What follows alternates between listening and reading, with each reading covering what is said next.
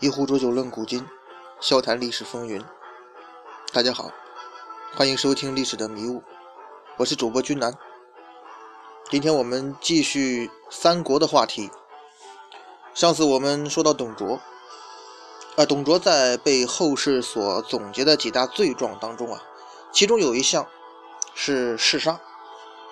然后呢，我们就结合董卓的出身和性格，分析了一下他。会做出那些就是，呃，残虐暴杀行为的一个性格原因。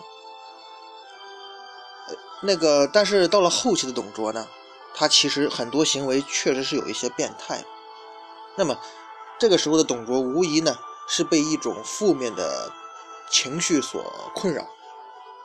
实际上，我个人认为啊，董卓在那个时候他马上上位篡夺国家权力的胜算呢，其实并不大。呃，包括我们之前也讲过东汉末年的社会状态，那些那个士族豪强蠢蠢欲动啊，整基本上整个国家处在一个乱世的前奏，权力分崩离析。这个时候呢，董卓作为出头的团子啊，他在乱世中想成为最后的胜利者，因为他是出头的那一位嘛，所以他往往在乱世当中。出头的团子先烂，基本上谁出头呢，谁会倒霉。但是机遇来到董卓面前了，他肯定也是舍不得错过的。实际上呢，不管哪个政治人物上台，他肯定是不希望靠杀人来建立自己的威望的，因为你用杀人这种行为，只能说明你的统治力和威望不够。杀人呢，是能力不足和自信心不够的表现。权力来自于利益，你只有让群体获得了利益，那才能够获得真正的支持。单纯靠杀戮和恐吓，你只能获得暂时的服从。所以呢，董卓从他上台伊始，他还是极力照顾了士族的既得利益的。当时董卓首先给窦武和陈蕃这样的士族领袖平反，包括之前在东汉末年党锢之祸中丢官的士族。他也任用了很多人为官。当然，如果宦官们可以来踩一下的话，我想董卓也会那么干的，给他们平反吧。可惜这个时候宦官呢已经被杀得很干净了，有实力的那些。但是呢，他所做的这一切其实也没有什么用，因为董卓那个靠外戚上位的小把戏呢，其实挺无聊。因为外戚也是依附于皇权的，而现在皇权呢已经没有什么作用了，大家忌惮的无非是董卓手里的兵马而已。马上就要乱世了，很多人都有机会争夺天下，谁还会在乎董卓那点施舍呢？只是谁也不想马上跟董卓撕破脸，正面交锋罢了。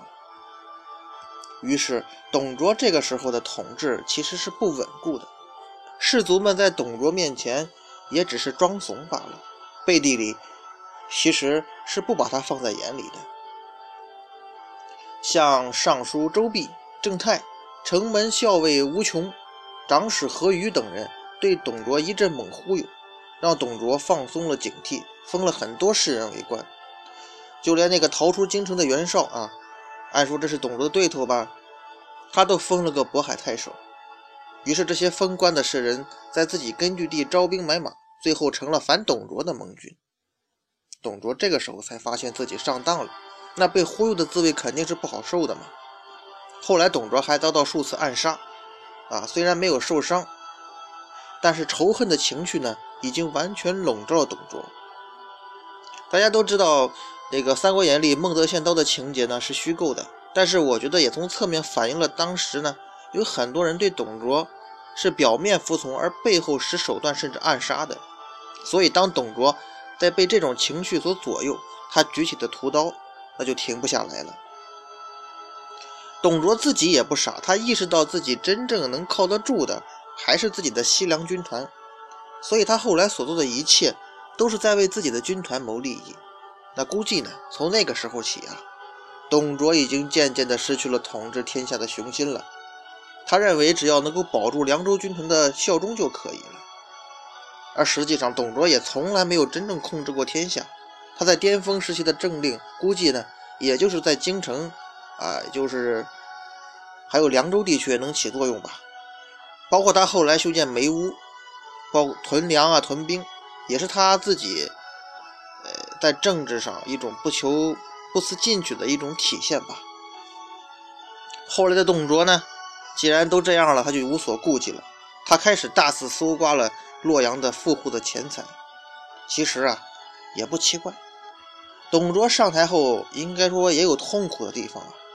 你到国库一查是空的，你细心的观察才发现呢，财富大部分都集中在士族大家手里。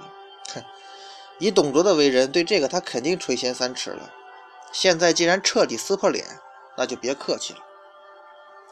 史书上关于董卓虐杀的记载啊，主要有三段。公元一九零年，初平元年二月。董卓的部署呢？他枪兵在阳城抢劫正在乡社集会的百姓，士兵呢杀死了全部的男子，凶残的割下他们的头颅，血淋淋的排在车辕上，令人触目惊心啊。此外呢，还趁机的掳走了大批的妇女和财物。回到洛阳之后，他的手下将领将头颅集中起来加以焚烧，而将妇女和财物赏赐给士兵。对外宣称呢是战胜敌人所得，对那些无辜死亡的百姓来说呢，董卓的军队简直就是魔鬼吧。不过，其实，在那个时代，兵与匪的区别并不大。所谓“匪如书，兵如弊”，对于诸侯的兵来说，也不算什么了不得的事儿。还有一次呢，朝中的官员被董卓邀请去赴宴，官员们都莫名其妙，不知道董卓的葫芦里卖什么药。在宴会上呢，董卓兴致很高，招呼大家畅饮。啊，酒过三巡，董卓突然起身，神秘的对现场的人说：“为了给大家助酒兴啊，我将为各位献上一个精彩的节目，请欣赏。”说完呢，击掌示意，而且狂笑不止。顿时，这个宴会啊，宴席就变成了肃杀的刑场。董卓把诱降俘虏的几百名北方的反叛者押到会场正中央，命令士兵剪掉他们的舌头，然后有的人被斩断手脚，有的人被挖掉眼睛，手段非常之残忍。所有在场的官员和士兵呢，都惨不忍睹。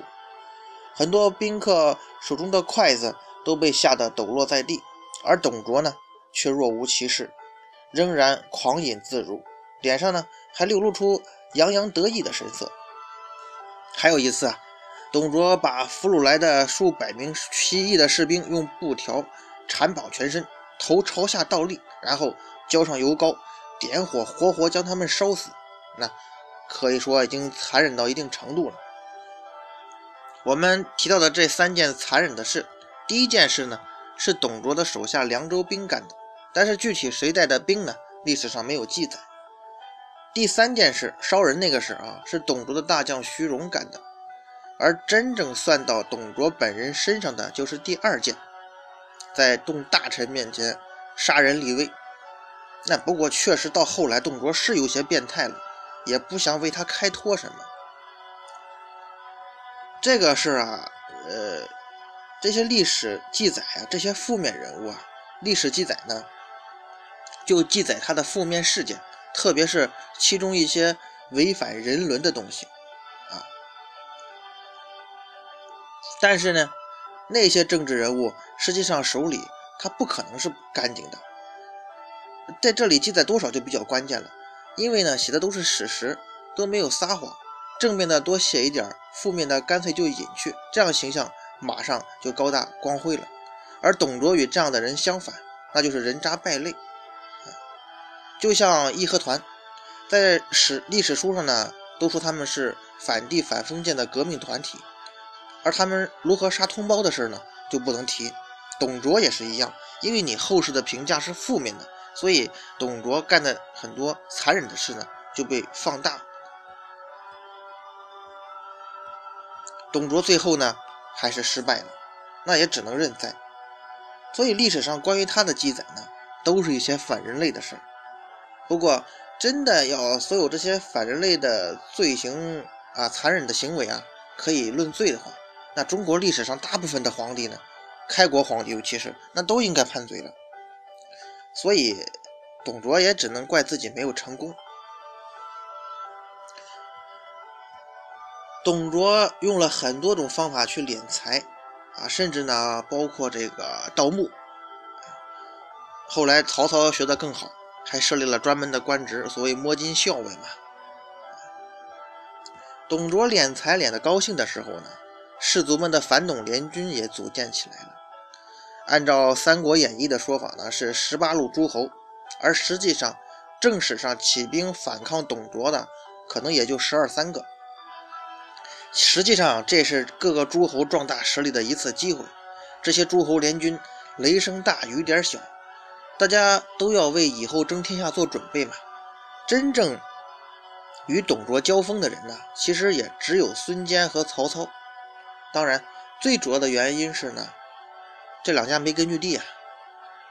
不过呢，历史中明明好像也注定了一些什么东西，反而最后是这两家成功了。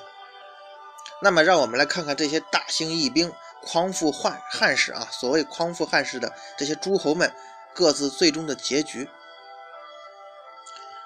他们分别是盟主渤海太守袁绍、袁绍的弟弟南阳太守后将军袁术。冀州牧韩馥、豫州刺史孔游、兖州刺史刘岱、河内太守王匡、陈留太守张邈、广留太守张超、东郡太守乔瑁、山阳太守袁仪、冀北相鲍信、长沙太守乌程侯孙坚，还有呢，初出茅庐的曹操。首先呢，我们来说盟主袁绍。袁绍呢，呃，从董卓。呃，离开洛阳，西走长安之后呢，袁绍本来是准备抛弃献帝，另立新君的，这样呢也便于他驾驭。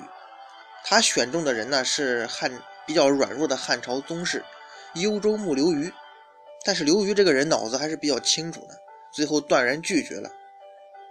袁绍呢不死心，又请刘虞领尚书事，惩治封败。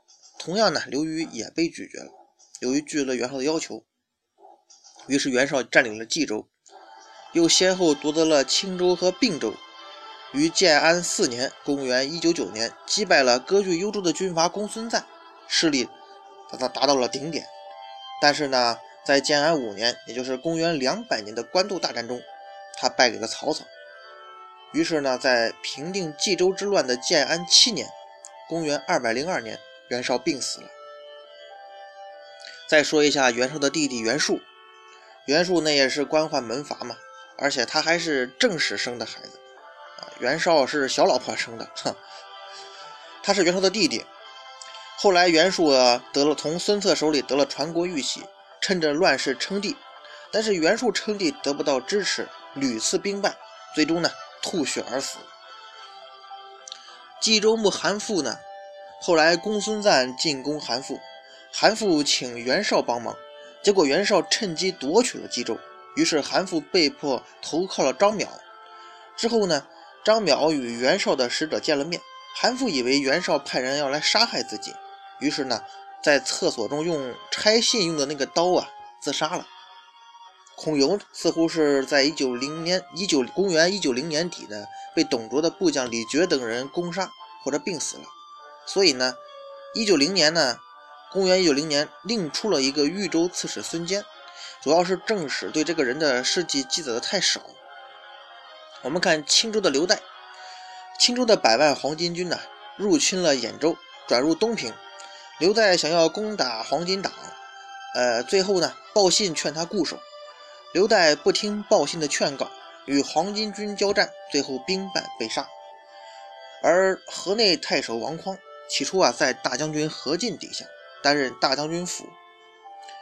何进去世之后呢，受拜为河内郡太守。董卓执政的时候，与各地群雄同时起兵讨伐董卓。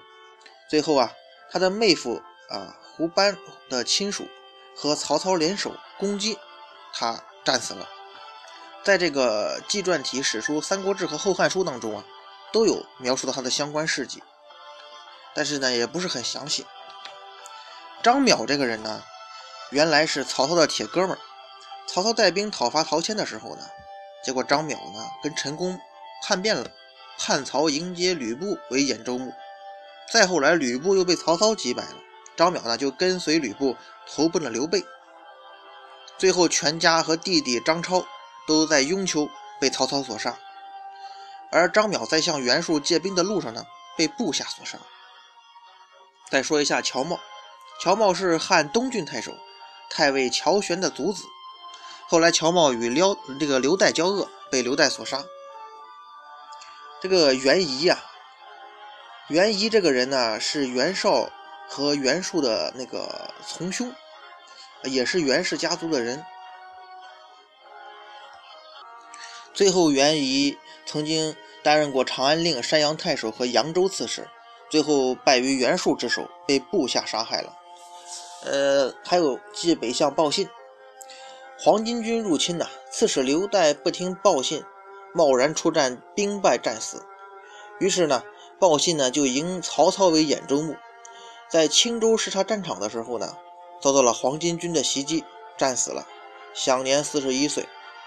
随后呢，曹操率领援军前来击退黄巾军之后呢，遍寻不着这个报信的尸体，于是曹操啊就命人用木头雕刻成报信的人像，并且亲自祭奠痛哭。曹操后来追记功绩啊，赐封鲍信的儿子鲍绍为新都亭侯，并且呢聘命那个鲍勋。为丞相府入仕，最后两位啊，那就不用说了。曹操和孙坚这两位是真正跟董卓交锋过的，最后呢，儿子都当了皇帝啊。这帮人后来专权的专权，称帝的称帝，基本上都死在了相互间的自相残杀上。要靠这些人复兴汉室，那是痴人说梦啊。呃，看到这里吧，大家是不是又觉得洪洞县里没好人的感觉？其实啊。这种想法也有问题，难道说你要剿灭董卓，然后再乖乖的听董卓立的小皇帝刘协的话，就算好人吗？这本身这种想法也有点可笑。但是不管怎么说呢，这些外强中干、各怀鬼胎的盟军，对于董卓那是难以形成致命的威胁的。但这个时候也可以看得出，董卓已经有点心灰意冷了。他可能觉得自己成功的几率不大，或者说失去了争夺天下的雄心。他更大的愿望可能是平安富足的享受下半辈子。那就像我前面说的，他放弃洛阳到长安去建筑梅屋，所谓击鼓三十年的行动嘛，就可以看出来。但是这一切是没有用的，争天下那是一条不归路，你是没有全身而退的机会的。你失去雄心的篡位者的下场，都是很悲惨的。你失去了雄心，那你自己利益集团的人也失去了希望。那无论对内对外，你都会被抛弃。所以，宫廷斗争、权力斗争，那绝对不是单纯的首领之间的争斗，那是一个个利益集团之间的较量。首领做出的决定，其实通常不是以他自己个人的好恶来定决定的。往往是集体意志的体现。就比如说，唐高祖李渊争夺天下，他设定一个太子李建成留守后方监国，而老二李世民带兵打天下。表面上看好像安排的很不错，人尽其才嘛，肥水不流外人田，家族大权紧握。但是结果却是失败的，最后骨肉相残。因为当李世民节节胜利，手下力量越来越强的时候，他与太子李建成自己哥哥的矛盾也就越来越表面化。那就算李世民觉得兄弟情深，不愿意与大哥争权，但是他手下的集体力量，他的集团也要推动他必须去一决雌雄。在李世民的部下他们的利益角度来看，如果李世民当了皇帝，那大家都是开国功臣。等待他们的就是功成名就、封侯拜相、封妻荫子。但是如果李世民失去了权力，那他们中的大部分就是接受被清洗的命运。难道太子建成的手下就没有人吗？只不过历史将他们淹没去了。所以李世民就算不忍心杀他的哥哥、他的弟弟，他也不得不做出这样的决定，否则他也会被自己的部下所抛弃，成为某些人成功上位的垫脚石。而董卓在这个时候就成了吕布的垫脚石。吕布这个人是个典型的现实主义者，在他的字典里没有传统的道德观，这种人呢，真的比较适合搞政治。假如吕布最后胜利了哈，那官方史书的记载应该是这样的：当时国家混乱，董卓出来力挽狂澜，大势所趋，人心思定。丁原呢？冒天下之大不韪，反对董卓，逆天而行。所以吕布为了百姓，为了和平，大义灭亲，啊，灭了，杀了丁原，创造了动乱之后难得的稳定局面。当然了，史书又会接着说，董卓得到政权之后变质了，开始为了个人私利倒行逆施，人神共愤。这个时候，伟大的吕布将军不顾个人安危。勇于直面董卓的暴政，成功杀死了人民的公敌董卓，获得广大人民群众的拥戴和称赞。那如果说啊，这当然是瞎掰了哈。但这种评价，如果是吕布胜利了，那肯定是会这样记载的。这种背叛获得了大家的认可，至少长安的老百姓是认可的。董卓比较失败的一点在于，他当初撤出洛阳的时候，该抢的抢了，该烧的烧了，啊，他是一点东西都不想留给那些反董卓联军的。但是同时，老百姓也受苦了，还把城中的老百姓要迁到长安去。这说实话，董卓的脑子就有点糊涂了。这些人呢，都是被他侵犯了自己利益的人，那人人都恨他入骨啊。董卓自己把自己放到了火山口上，所以董卓死之后被点了天灯。绝大多数人都是拍手称快，那吕布所谓的背叛就被大家认为是英雄行为。那其实仔细想来，吕布背叛董卓跟当初背叛丁原本质上没什么区别。《三国演义》里边杜撰了一个貂蝉的故事，增强了这个传奇性。实际上史书上也记载了吕布啊跟董卓的侍妾。有私通的这件事情，但是这些故事呢，实际上淡化了吕布反董的真正原因。真正的原因是什么呀？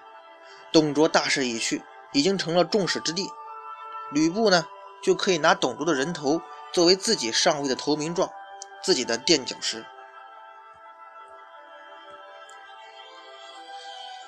董卓的故事呢，到这里就结束了。这个人呢，也退出了历史舞台。我们经常说“锦上添花人人有，雪中送炭世间无”，这就是人性。雪中送炭呢是风险极大的投资，而锦上添花往往稳赚不赔。在政治斗争中，这一点体现的非常明显。只要找到充分的理由，处于最后胜利的一方，历史是不会计较你道德上的背叛的。历史上的爱国将领冯玉祥一生都在背叛。嗯有文史记载的就有八次，啊，包括滦州起义叛清啊，护国运动叛袁世凯，护法运动叛段祺瑞，第二次直奉大战叛变了那个曹锟、吴佩孚，一九二五年叛变张作霖，导致那个直奉战争爆发，一九二六年北伐彻底出卖北洋，连蒋北伐，一九三零年蒋冯阎大战时叛蒋，那不久失败，此后呢一蹶不振了。每次他都对旧主反戈以及借此上位，不过最后他算眼光不错，投到了胜利者的一方，同样呢也得了一个好名声吧。不过大家有没有发现，像吕布这样的人呢，虽然可以呢暂时得意一时，但是最终的结局一般都不会太好，因为他们尽管他们能够审时度势啊，不断的借机上位，但是吕布这样做的这种人做的实在太绝了。每次呢，都是以救主的人头作为上位的垫脚石，这违背了人类最基本的道德原则。道德最早呢，就是用来律己的行为，因为这样可以避免人人自危的社会关系。吕布的所作所为，使每一个收留他的人都感到危险。虽然吕布确实是一个世间罕有的人才，他也曾经真的想归顺曹操，但是曹操也害怕自己会成为新的垫脚石，所以还是忍住了那种诱惑，把吕布杀掉了。说这个董卓残忍好杀呀，实际上呢，像他这种从基层干起的又天天打仗的军官来说，杀人可能对董卓来说就跟吃饭睡觉一样，是每天的必修课。对于他们来说，已经不存在什么残忍不残忍的概念了。刚进洛阳的时候啊，乡下来的嘛，董卓他们可能还有所收敛，大家后来都撕破脸皮皮了，董卓也就没什么客气的了。另外，他也要靠杀戮啊来镇住人心。我们对于董卓的记载呢，都是些黑材料，于是他的形象就变成了一个变态杀人狂。而其实中国历史上比董卓变态的人那多了去了，像我们教科书上描述的那个满城尽带黄金甲的农民起义领袖黄巢，那记载都是正面的吧？但是实际上黄巢啊，曾经建立专门拿活人做那个军粮的。倒磨营、倒磨寨，干嘛呢？就是那种好几百个那种巨型的锥啊，同时开工，把人呢放到那个巨臼里，变成肉糜，成为供应军粮的人肉作坊。流水作业，日夜不辍，将活生生的乡民，不论男女老少、老幼哈，悉数放进去。